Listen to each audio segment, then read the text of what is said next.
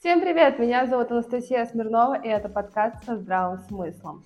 Новый проект, новый формат. И сегодня в нашей студии собрались целых три специалиста, которые постараются найти здравый смысл в теме нашего выпуска.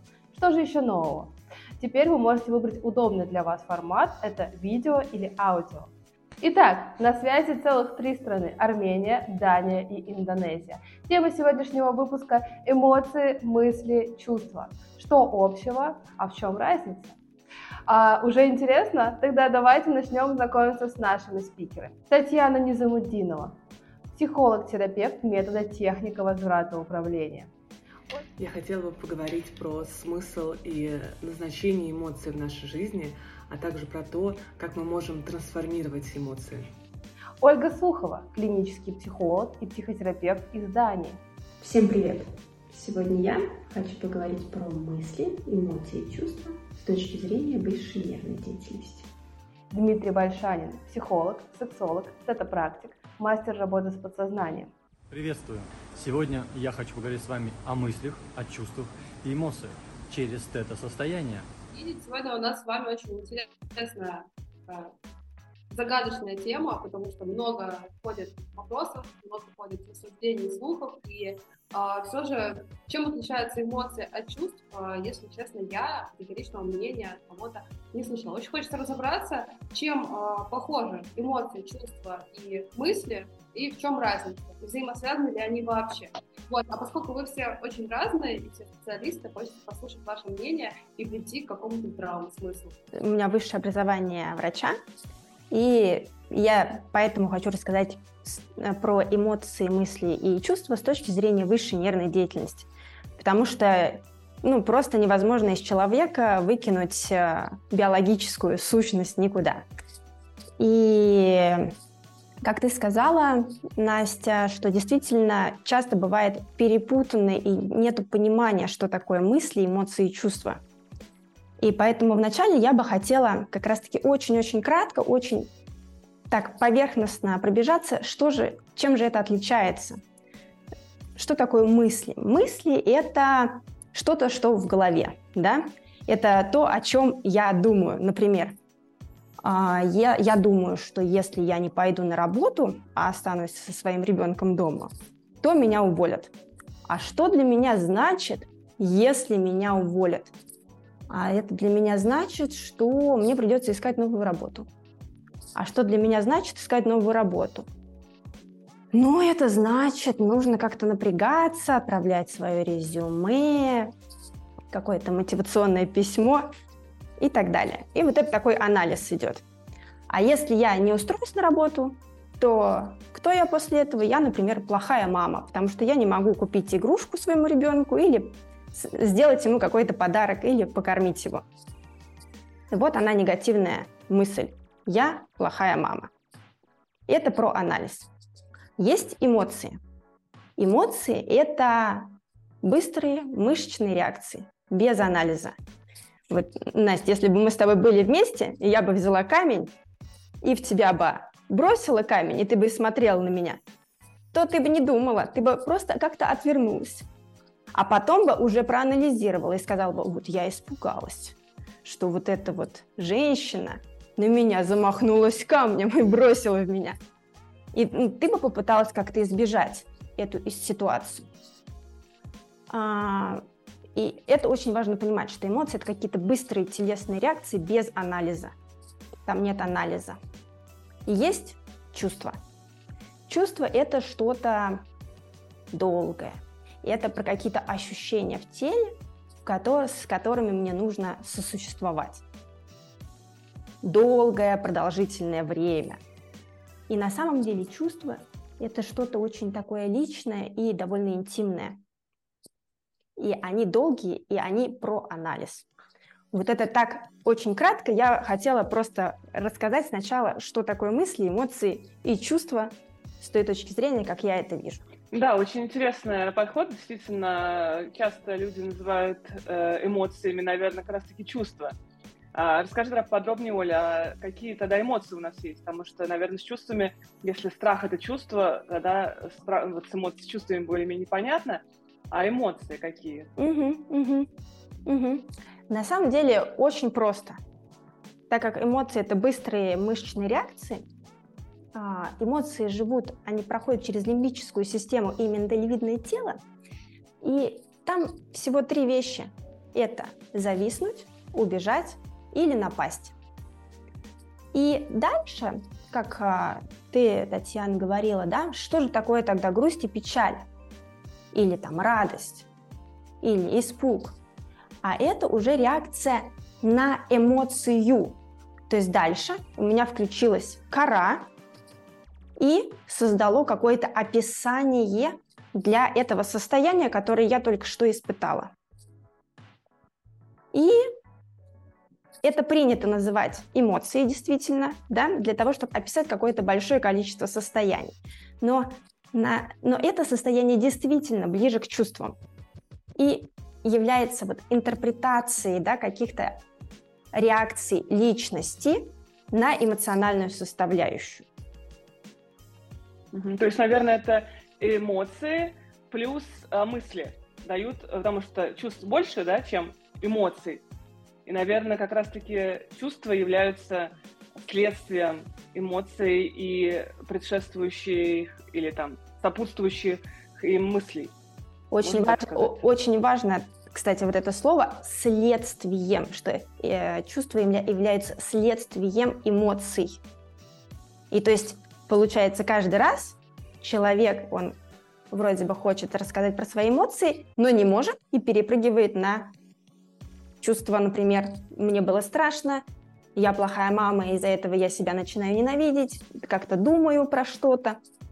И вот на эти состояния в теле у меня происходит очень большое количество описаний. У меня такой вопрос. То есть получается, что наши эмоции и чувства зависят от наших мыслей. Ну, то есть, грубо говоря, если мы будем воспринимать реальность нейтрально, ну, то есть ничего страшного там, в том, что меня уволят, не произойдет, а может быть, я даже этого буду рада, то цепочка пойдет в другую позитивную сторону. То есть эмоция окрасится в плюс, а не в минус, например. Соответственно, и чувство будет тоже а, совершенно другое. Так, так можно сказать, да, но эм, эмоция, она все равно будет какая-то быстрая, например, эмоция это просто возбуждение какое-то в теле для того, чтобы решить данную задачу. Мне нужно работать, чтобы у меня были деньги. Что, Дмитрий? Давайте я пополню, давайте я маленько пополню угу. и разъясню по-другому. Смотрите, эмоция – это быстрая реакция тела. Здесь нет мыслей. Это реакция тела, которая желательно мозга, по большому счету, когда мы реагируем на то или иное событие. И я бы сказал так, что реакция эмоция не есть ты. Если мы возьмем осознание и выйдем за это пределы, мы понимаем, что это тело реагирует, а мы принимаем решение, как нам реагировать. Если человек находится на таком уровне развития, что он может реагировать на эмоции, то это, конечно, супер. Но я таких людей пока еще не встречал. Да. Соответственно, а чувства – это уже более глубокие и более прожитые как раз эмоции, которые накапливаются. Здесь все правильно Ольга говорит. Э, я с этим полностью согласен. Просто не нужно сравнивать эмоции и чувства. Чувство – это другое. Другое дело, что эмоция может перерасти в чувство, если мы будем накапливать эмоции постоянно, постоянно, постоянно, проживая, например, эмоцию гнева, которая в моменте происходит, какие то иные события. А, смотрите, да, повторю еще раз. Получается, эмоции – это реакция тела быстрая, которая – и мы все правильно, мы проживаем достаточно часто, особенно это хорошо видно где-то, например, если возьмем азиатские страны, мы на байке ездим, и мы понимаем, когда мы быстро проезжаем рядом с каким-то другим байком, у нас в моменте появляется чувство страха. Да? Это чувство, потому что мы его вырастили из эмоций, которые проходили, которые мы не понимали. Вот. Так что эмоция – это быстрая реакция, а чувство – это то, что мы создаем, то, что мы выращиваем. И мы можем быть позитивно уже своими мыслями или негативно, опять своими мыслями. Ну да, нет, я не вижу тут каких-то противоречий, если честно. В принципе, это то же самое, что я как раз-таки говорила про... Да, да, да. Просто это выполнение, чтобы было более понятно. Угу. Я бы хотела затронуть тему, что вот, допустим, даже так называемые негативные эмоции, как, например, страх, как горе, как гнев там, или стыд, а, они несут в себе и рациональное зерно, и так называемое позитивное, и, э, в том, и, и в том числе позитивные эмоции, например, радость, э, под, вли, под влиянием каких-то искажающих э, сигналов в, нашей, в нашем психологическом поле, могут тоже не совсем адекватно вести себя и наносить нам как личности вред. Например, тот же страх, а, с одной стороны, он является, ну как для чего он нам нужен? Он защищает нас от смерти и реальной опасности. А, при этом, а, когда мы прорабатываем разными способами да, наш страх, то мы можем научиться встречаться с неизвестным, но в то же время, если мы, ну, так скажем, скажем, не проработали его, то это может быть защита от жизни, защита от всего нового.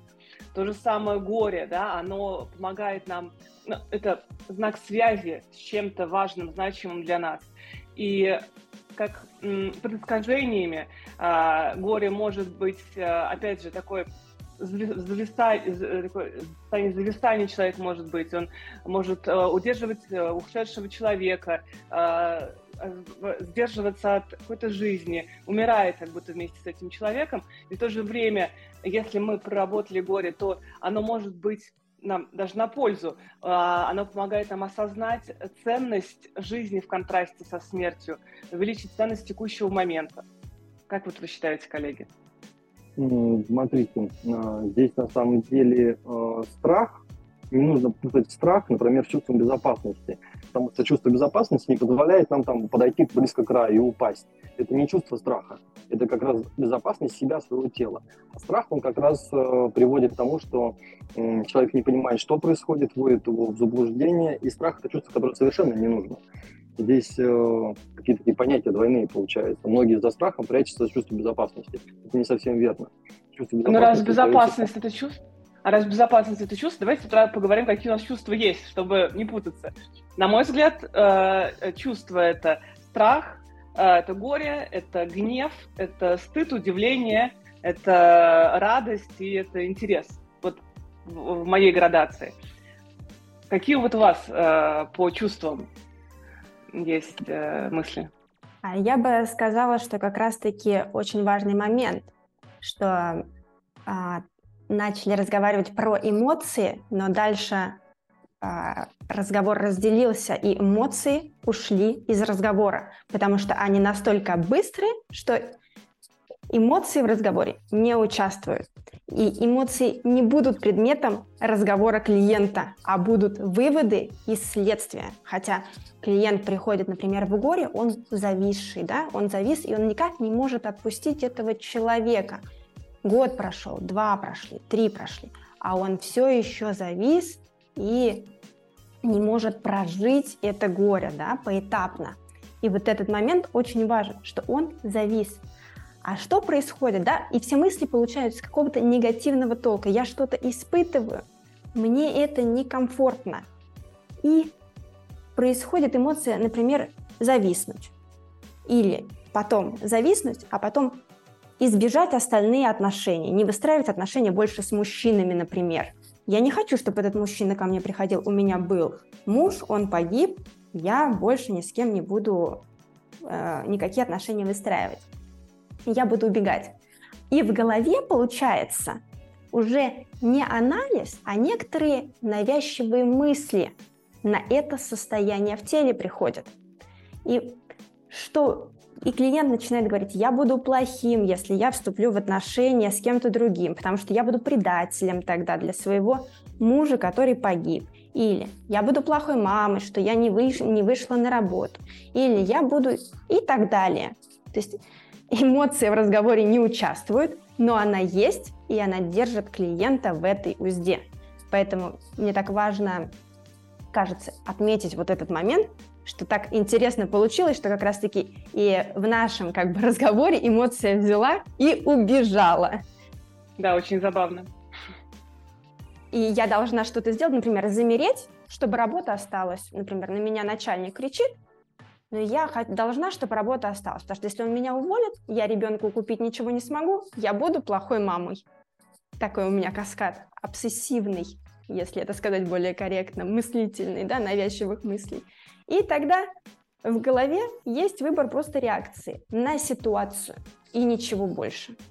То есть я выбираю в этой ситуации остаться, я зависаю в ней, потому что я не могу ответить, потому что если я отвечу начальнику, я проявлю к нему агрессию, он меня уволит, сто процентов, другого нету, он меня точно уволит, и тогда я плохая мама.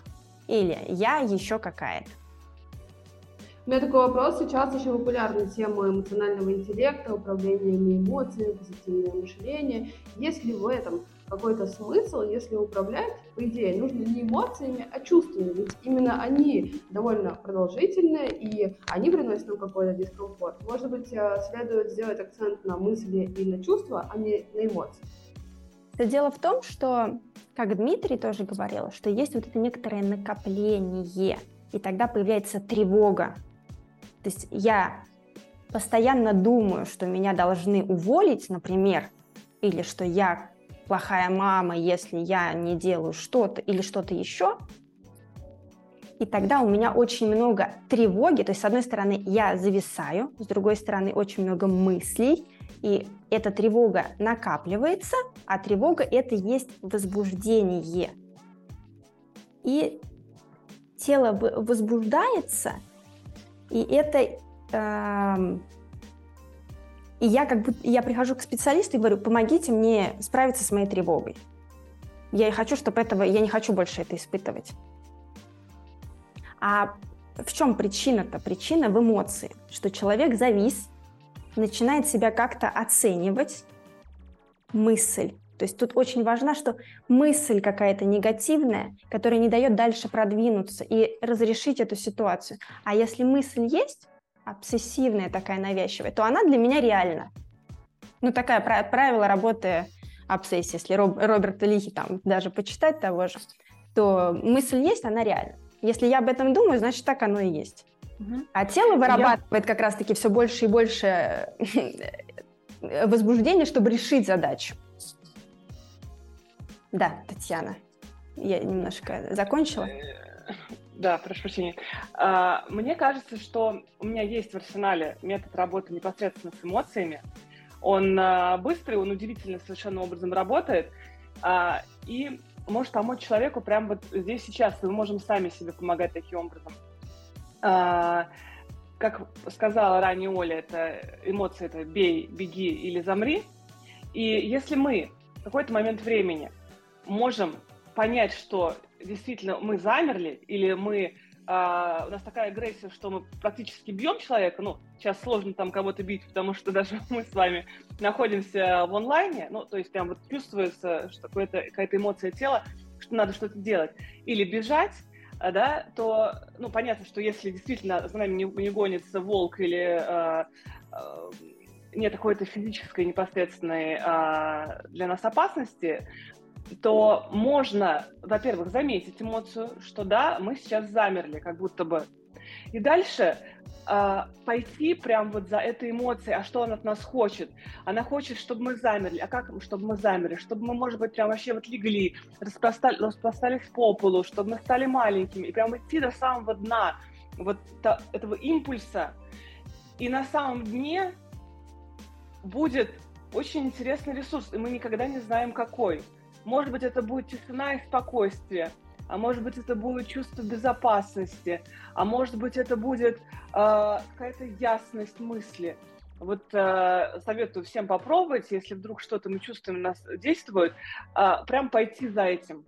Прям пойти до конца так. И я, и я еще успокаиваюсь, и я еще становлюсь меньше, и еще, еще. И в конце, на самом дне, будет очень-очень интересный ресурс. Здорово. У меня еще такой вопрос возник. Почему эмоции у некоторых людей становятся их собственным наркотиком? Ну вот э, ходят э, слухи, не только слухи, о том, что есть эмоциональные качели в разных инклюзивных отношениях, ну, как самое популярное, что может быть. Но действительно человек подсаживается на эмоции, как на позитивные, так и негативные, и э, когда этих эмоций не хватает, он начинает провоцировать все вокруг себя, чтобы эти эмоции получить. Э, как это происходит и, и почему? Анастасия, а можно я сначала отвечу на вопрос прошлый? Смотрите, эмо, как, эмоциональный интеллект – это на самом деле рабочая вещь, потому что если вы посмотрите, все продажи и многие вещи построены на эмоциях. Вызываешь эмоции, человек покупает, потом думает, зачем он это сделал. Это как раз, когда человек не понимает свои эмоции, как его вести можно. Поэтому это точно рабочее, и с этим нужно заниматься, развивать себя и понимать свои эмоции, чувствовать, какие у тебя они становятся зависимыми, и этих эмоций просто все больше и больше, и острее, и острее. И неважно, позитивные они или негативные. А здесь э, физиология, потому что эмоции, по большому счету, это реакция гормонов, которые вырабатываются в нашем теле. И, например, когда нам страшно, у нас начинают работать определенные органы, вырабатывать определенные гормоны, и мы начинаем действовать. Нас именно гормон оставляет действовать. И поэтому мы подсаживаемся на физику. Если мы осознаем, что это физика, мы это можем контролировать. Если не осознаем, мы действуем как э, животные, как нас ведет именно гормональный фон. Это есть, опять же, коротко. Согласна с Дмитрием, как раз хочу добавить, что да, действительно, гормональный фон и еще детская память. Туда добавляется еще детская память. Я когда росла, я, вы и все люди на планете Земля, когда росли и развивались, они, вот когда ребеночек рождается, он вообще беспомощный. И вообще человеческое существо, оно рождается таким очень недоношенным на самом деле. А почему рождается недоношенным? Да, чтобы пройти через родовые пути, чтобы роднички схлопнулись. И поэтому вначале ребеночек, когда рождается, он, я вижу, я повторяю. И так, э, так он как бы познает мир. А, ему сто раз сказали «мама», он на сто первый повторил «мама» или на тысяч на первый, да? И поэтому еще идет аспект детской травматизации, Настя, в твоем вопросе, то, что ты говорила. То есть а, у меня были какие-то отношения с родителями, с моим первичным объектом, а, которые, я, конечно, уже не помню, как они там точно строились. И я уже забыл, я вообще не помню себя до подросткового периода, например. Вот помню только с 17 условно, да. А что там было до этого? Тоже же там что-то было. И там тоже происходило запоминание и выработка этих первичных реакций, как я должен реагировать на какие-то ситуации. Потому что кто-то реагирует, если на него нападают, он сам начинает нападать, а кто-то и сказать слова не может. У него ком в горле появляется, и он как бы вот, вот стесняться начинает. И поэтому идет детская травматизация, но из детской травматизации нельзя вырвать и гормональный аспект, про который Дмитрий тоже говорил. И получается, есть два момента. Вот это детская травматизация, а потом еще гормоны наложились и как-то дополнительно окрасили вот то, что было. И оно, конечно, было не проанализировано. У ребенка не, кора еще не была полностью развита и созрета. Поэтому были только какие-то эмоциональные реакции, и он только изучал, как, как, как реагировать на мир. Вот мама так показала, я попробовал. Как-то, может быть, извращенно попробовать, попробовал. И что-то себе оставил, что мне помогло выжить в этот период. Такой непростой на самом деле, когда я очень зависимое существо. А, я бы на этот счет ответила следующим образом, что а, база у вас всех нас а, есть такой механизм, как внутреннего зеркала, когда ребенок сравнивает себя с другими, а, когда человек рождается, он очень быстро понимает, что для того, чтобы а, получить еду или чтобы с ним поиграли, надо быть там, хорошеньким, например, или надо покричать. Вот. И э, далее человек всегда начинает соотносить получение каких-то благ извне с тем, какой он. А, изначально это зеркало может быть мама, папа, дальше могут появляться какие-то еще новые люди. И вот это ощущение внутренней недостаточности, внутреннего необходимости быть каким-то для того, чтобы что-то получить, а, у одних людей под влиянием, опять же, обстоятельств, под влиянием какой-то структуры личности, а, может быть выражено в меньшей, может быть выражено в большей степени. Давайте представим, что человек выражено это стильно, как раз когда появляются эмоциональные качели, потому что это внутренняя ничтожность, она требует величия. И когда человек вот попадает в это величие, я королева, я беру себе новые проекты, я покупаю себе туфли на высоких каблуках, я выкладываю в Инстаграм пост. Далее, э, эту дуру внутреннюю, эту уязвимость, ее на самом деле внешне ничем не заткнуть. И человек очень быстро это осознает, что все это бесполезно. И, э, и тогда человек сваливается в ничтожность. А, далее из этой ничтожности как-то надо выбраться, как надо, и опять он попадает в величие, опять в ничтожность. У женщины еще это с циклом может э, быть связано. И изначально вообще, по-хорошему, когда приходит, допустим, камень-терапию, я работаю всегда с этой внутренней ничтожностью. И тогда человек более-менее стабилизируется. Да, очень хорошо, кстати, очень хорошо ты сказала. Это как раз-таки э, отличное описание тревожного расстройства, которое идет рядом с депрессивным расстройством. То есть вот эта тревога, которая кажется, ты такая активная, и депрессия в этот момент не видна. Но на самом деле, как ты правильно сказала, там большая пустота, и вот это я пытаюсь все схватить больше, больше, больше, больше, набрать еще каких-то кредитов, чтобы закрыть эту пустоту. И то есть, да, конечно, там на самом деле что-то депрессивное. И в зависимости от того, насколько активно это снаружи, настолько же вниз и тем более тяжелая идет депрессивная сторона этого вопроса. То есть получается, что если наши слушатели поймали себя в таком состоянии, то им необходимо обратиться к психотерапевту, чтобы проработать. Или есть какой-то а, совет, чтобы в домашних условиях самостоятельно начать ну, во-первых, не раскач... Э, я, я бы да, сказала, чтобы не раскачивать себя вот на этой волне подъема, да, понимать, что это не совсем адекватно. Ну, во-первых, понимание, да, что есть эта динамика, и что она не совсем адекватна, что она повторяется, она ни к чему не приводит, это уже хорошо. Но мне кажется, что все-таки самостоятельно человеку будет очень сложно с этим поработать. Лучше обратиться к специалисту, это э, достаточно быстро поправляется. Да, Татьяна тут полностью права. Можно, конечно, проработать все самостоятельно, потратить на это месяца или годы, а лучше пойти к специалисту поработать с ним, и это будет более эффективно. Зависит, конечно, наверное, от того, что человек хочет. Или сидеть одному это разбирать, или прийти к мастеру, который этим занимается, уже ни одного человека провел через это. Ну да, ну можно разве что добавить, что чтобы подготовиться ко встрече со специалистом, человек может, например, завести какой-то дневник и понаблюдать за собой, например, что со мной было сегодня. Потому что дневник вообще это хорошая когда человек уже даже вот более грамотно научается работать с дневником, он там внутри дневника может делить события. Все мы люди, все мы испытываем разные эмоциональные состояния и реакции. И поэтому дневник может являться подспорьем. Но и в начале, когда еще просто вот ты знаешь, что есть дневник, и ты можешь туда что-то написать. Во-первых, работает мелкая моторика, которая расслабляет головной мозг, разгружает его что важно.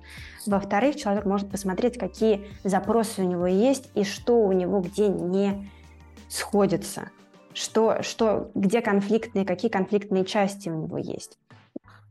И это поможет подготовиться к походу к специалисту. Угу. И последний вопрос мне. Так, есть какое-то дополнение, да? Не-не, все. А, последний вопрос у меня на сегодня а, часто сталкиваюсь с таким вопросом, я очень вспыльчивая, да, не Вот, могу там на кого-то накричать, да, постоянно вот такие эмоции негативные. Вот, если какой-то совет, как поймать вот эту эмоцию за хвост и затормозить, да, вот если мы понимаем, что мы не хотим обидеть человека, да, а просто у нас вот такое состояние, да, это может быть гормон, да, это может быть неудача там на работе или где-нибудь еще, вот есть ли какой-то совет, а, чтобы взять себя в руки в какой-то момент, а потом покричать в лесу где-нибудь. Угу. Ну, я вижу, что здесь э, вспыльчивость – это так называемое проявление агрессии или гнева. И гнев, как правило, возникает э, в том случае, если нарушаются наши границы. Границы в том виде, в, которых мы, в котором мы расставили их для себя. И дальше встает вопрос, адекватны эти границы или нет. А, если границы, часто бывают границы неадекватны. Ну, например, мы а, можем считать, что мы живем, допустим, в квартире в многоэтажном доме, и кто-то нарисовал, например, что-то на стене. Это вызывает у нас гнев. Но является ли дом нашими границами? Ну, вообще, по большому счету, нет. Или э, когда мы едем по улице, ну, ведем машину, и э, кто-то тоже неадекватно ведет, и, например, даже не касается нас, ну, просто нас раздражает эта ситуация. Опять же, на, это не наша граница. Наша граница, когда мы едем в машине, ограничена, например, нашей машиной. Это безопасность там меня и тех, кто сидит в моей машине. И, соответственно, надо померить, вообще границы адекватно расставлены сейчас или нет. Если они неадекватны, значит, надо их скорректировать, но бывает, что границы действительно наставлены адекватно, и человек действительно вторгается в мое личное время, в мое там какое-то э, пространство физическое. Тогда уже вопрос коммуникации встает. Я бы так сказала. Учиться разговаривать. Но опять же, действительно, гораздо проще эти ситуации разобрать со специалистом. Потому что даже вот Таня сказала, да, у кого-то адекватные границы, а у кого неадекватные. А как мне это понять, какие у меня границы адекватно расставлены или неадекватно расставлены? И мне самому тяжело это сделать, потому что я не знаю, куда копать. В интернете за за заходишь, там куча информации может быть про это. Можно почитать, можно как-то попробовать самому вот, э, построить и расписать, потому что Татьяна очень правильно говорила все. А можно обратиться к специалисту. Я бы еще по поводу границ отметила такой пример, например, мы едем в общественном транспорте, и чтобы нам в этом общественном транспорте час пик как-то сохранить себя, ни на кого не накричать и доехать до дома, ну, лучше границы, вот до, до границ тела сжать, и тогда даже если кто-то нас там заденет, это не будет э, нас раздражать. И, соответственно, когда мы выходим, там же можно расправиться и пойти таким довольным, э, расправленным человеком. А вот ну, в каких-то моментах, может, действительно надо немножко их сжать. Будет комфортнее просто жить. Да, но вообще интересный вопрос э, про границы, работать с психологом, возможно, и так, да. Угу. Но, а, мне очень нравится теория про личные границы, я с этим согласна, но вот здесь тоже есть такая грань, с одной стороны, а, очевидно, если мою кружку взяли, то кто-то покусился на мою, на мою личную собственность, на мои личные границы. Вот. А если эта кружка общая, ну, допустим, да, но я, например, не люблю, когда там, кружки стоят на столе. Вот у меня такой псих. вот, но стол общий, и кружка общая. И непонятно, ругаться это ругаться на человека или не ругаться. И, соответственно, я буду исходить из своего эмоционального состояния. Если я на взрыве, если я на взводе, вот, а, то, скорее всего, я это сделаю, даже несмотря на то, что другой человек мне ничего не должен. Вот, как, потому что, в принципе, территория общая. А если я в нормальном э, эмоциональном состоянии, да, грубо говоря, могу контролировать свои эмоции, то, скорее всего, я просто возьму и переставлю эту кружку туда, куда, э, на мой взгляд, ее лучше переставить. Ну, это значит, что когда вы договаривались насчет кружки, когда все, весь коллектив договаривался насчет кружки, ты не высказал свое мнение. И получается, что... А если бы это... сказала? А, а вот если бы ну, сказала? сказала, не хочу, давайте договоримся, что кружки на стол ставить не будем. Мне так некомфортно, я за этим столом работаю. Да. Пример, пример. Вот, и кто-то, но тоже не специально, не хотел меня обидеть, оскорбить или унизить. Он просто шел мимо, поставил кружку и пошел дальше по своим делам. Не хотел ничего, а я все, я готова в драку лезть. Ну, это вопрос коммуникации. Здесь, опять же, как это, как это а, высказать. Есть же принцип сэндвича, когда мы что-то говорим хорошее, Дальше мы говорим, что нас не устраивает. Дальше предложение по дальнейшему существованию.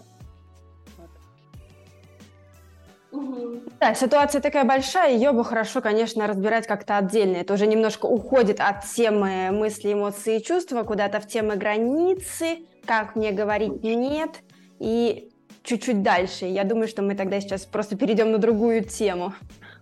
Но, Тема нет, для дальнейшей встречи. Я бы сейчас как раз эмоциональной части. Вот как мне понимать, что это лично, не, не мое личное пространство, не моя личная культура, не мой личный стол, все общественно. Но в целом я уже озвучила, что мне вот это не нравится, и кто-то это сделал, естественно, у меня эмоционально волна пошла. Она пошла, как мне поймать за хвост и остановить. Потому что я понимаю, что я не хочу ссориться с коллегами, мне это не нужно. Вот, а эмоция пошла. А если поссоришься, то что дальше-то? Ну, поссорилась, ну, наорала, ну и дальше что? А, Ольга раньше говорила про дневник. Вот когда тебя начинает волна крыть, ты просто открываешь этот дневник и начинаешь писать туда. Не орать на человека, а выплескивать все, что ты накопила в этот дневник. Вот когда напишешь, через пять минут посидишь, потом пойди и скажи это человеку. И ты скажешь ему уже спокойно, что произошло. У тебя уже не будет этих эмоций, потому что эмоции за пять минут пройдут. Ну, человек, да, начинает, и... и человек начинает переживать то, что он накричал на какую-то ситуацию. А почему он начинает переживать?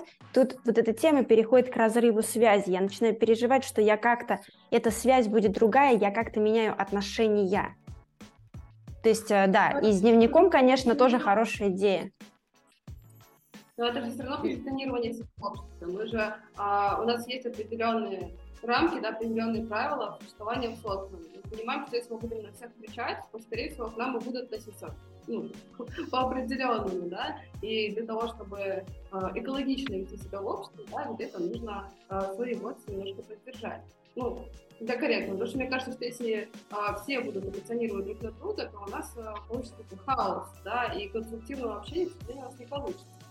Ну, когда много агрессии избыток, так же, как ее и недостаток, если очень коротко ответить, то это есть какие-то проблемы с моим внутренним состоянием и с моим внутренним «я». Даже когда агрессии много, и я постоянно на тебя нападаю и на всех нападаю при любой ситуации, каждая ситуация для меня триггерная, то я пытаюсь убежать от себя. И также и при недостаточности какой-то реакции, когда на меня нападают, я такая, ну ладно, ну ладно, когда я никак не отстаиваю границы, да, вот про что говорила Татьяна тоже, то это тоже а, я не знаю, что я хочу, как я хочу, я не могу отстоять свои границы, я боюсь. А тут я слишком хочу, но я тоже не могу встретиться со своей вот этой, то, что мне больно может что-то быть. Я пытаюсь убежать от себя, на самом деле, и в первом, и во втором случае. Поэтому тут важно настраивать вот этот контакт между собой и вот этими реакциями. Я бы еще тоже, ну, Ольга, как говорит, правильно, совершенно согласна. Это же такая более долгоиграющая история, да, когда мы поняли, что мы злимся, дальше можно идти уже и работать специалистом в том числе. Э, в моменте, если накрывает какая-то эмоция, это может быть и гнев, и любая другая эмоция, э, можно прям даже на месте никуда не уходить, если действительно мы не можем себе позволить сейчас накричать на человека. Можно, во-первых, просто пройтись по нашим слоям переживаний. Есть мысли, можно Просто погрузиться внутрь себя, заметить, что есть мысли. Сказать, да, у меня есть мысли. Они чего-то для меня хотят. Вот, ну, что-то происходит в моей голове.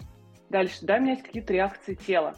Что у меня с телом происходит? Например, меня начинает трясти, или я прям вот уже фактически бросаюсь, либо я замерла, от вот, э, ну, замерла, да.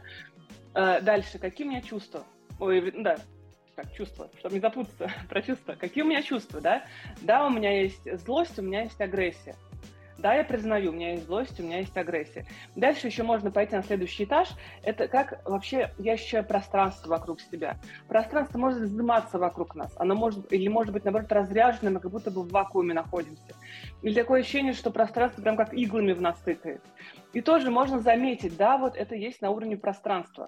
И можно это тоже принять, заметить и принять. Это первое, то, что можно сделать прямо даже в присутствии других людей, незаметно для них. И на самом деле состояние стабилизируется уже только от этого. Второй, второй способ – это надо выйти, допустим, в туалет и, опять же, пройтись по всем этим этажам. Это мысли, это реакции тела, это чувство и то, как на нас действует пространство, как мы ощущаем пространство вокруг себя. И дальше заметить, ощутить все это вместе как единое целое. Это может быть какой-то скафандр, какой-то костюм на теле, это может быть где-то в теле или на уровне головы, в животе. И попробовать просто вот зафиксировать это руками и вот выйти, вылезти из-под этого скафандра и посмотреть на него снаружи. И понять, нужно мне сейчас это или не нужно, есть что-то в этом ценное или нет. Если в этом нет ничего ценного, то можно просто вдох-выдох, помочь себе дыханием и посмотреть, как оно растворяется и исчезает. И, как правило, опять же, человек успокаивается, и появляются какие-то ресурсы. Тоже то, что можно сделать буквально за пять минут. Быстрая помощь такая.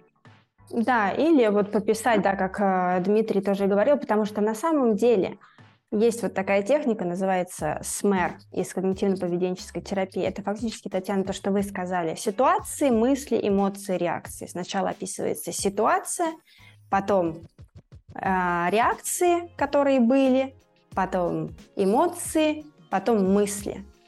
И а, в какой-то момент, когда человек опишет какое-то количество этих табличек, он поймет, что на самом деле всегда происходит одна и та же мысль приходит. Например, почему я начинаю кричать? Потому что я начинаю думать, что я плохой, или что я никчемный, или что меня не слышат, что я невидимый, значит, что мою чашку не замечают.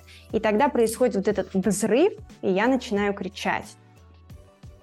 Поэтому можно применить такую технику в том числе.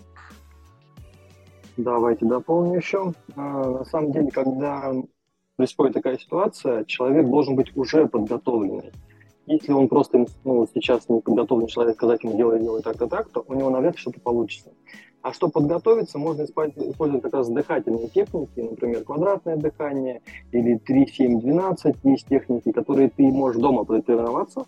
10 а, минут, 5 минут, неважно, 3 минуты в день ты это делаешь, и когда случается стрессовая ситуация, это, по сути, стрессовая ситуация, когда тебя эмоции начинают крыть, да, ты просто начинаешь дышать. И дыхательная техника приведет к спокойствию.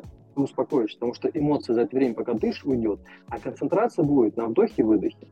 А, квадратная техника это простая, это когда вдох, задержка, выдох, задержка равными частями идет. Например, 5 секунд или на счет 5 ты считаешь, 5 вдох, потом 5 задержка, 5 выдох, 5 задержка. Это будет тебя успокаивать. И это можно поделать любому человеку до того, как что-то случилось. Это очень хорошо снимает напряжение стресса, убирает также эмоциональные блоки, которые у нас появляются в моменте, чтобы они у нас не выплескивались на окружающих людей, и мы их проживали перед этим. Не, прятали, не прятали в себя, а потом это создавало какие-то психосоматические блоки, а именно проживали в моменте, потому что ты можешь дышать, проживать и понимать, потому что ты начинаешь мыслить спокойнее, а дальше уже забрать те методиками, которые были сказаны ранее. Потому что разбирать в любом случае придется для того, чтобы это не оставалось внутри. Вот, да, все, согласна с Дмитрием, особенно в теме профилактики, что лучше начинать заниматься чем-то до. Если вы знаете, что у вас есть какие-то реакции, то можно и подышать, да, поучиться дышать, чтобы потом в стрессовой ситуации вспомнить что-то и тоже начать как-то дышать. Или там напрягать тело, расслаблять тело, напрягать тело, расслаблять тело вместе с дыханием. И описать какие-то ситуации, в которые были в дневнике, пройтись по чувствам, эмоциям, мыслям, как Татьяна описывала, как-то вот с этим поработать до, чтобы в момент ситуации стрессовой был какой-то аэродром, как вы можете аккуратненько вылететь из этой ситуации для себя более корректным способом. Очень замечательные советы, да, для наших слушателей. Я думаю, что на этой позитивной ноте мы можем с вами заканчивать. Была рада всех увидеть. Э, спасибо за такой интересный разговор. Да, коллеги, да, спасибо. Вышло очень интересно. Да, тоже очень доволен. Было приятно пообщаться с красивыми дамами, такими умными еще передачи. Всем спасибо за внимание. Надеюсь, нам было интересно. Если да, ставьте лайк, подписывайтесь на наши социальные сети, ставьте колокольчики, не пропускайте новые выпуски. До новых встреч!